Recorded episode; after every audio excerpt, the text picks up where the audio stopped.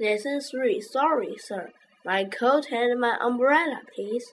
Here's my ticket. Thank you, sir. Number 5. Here's your umbrella and your coat.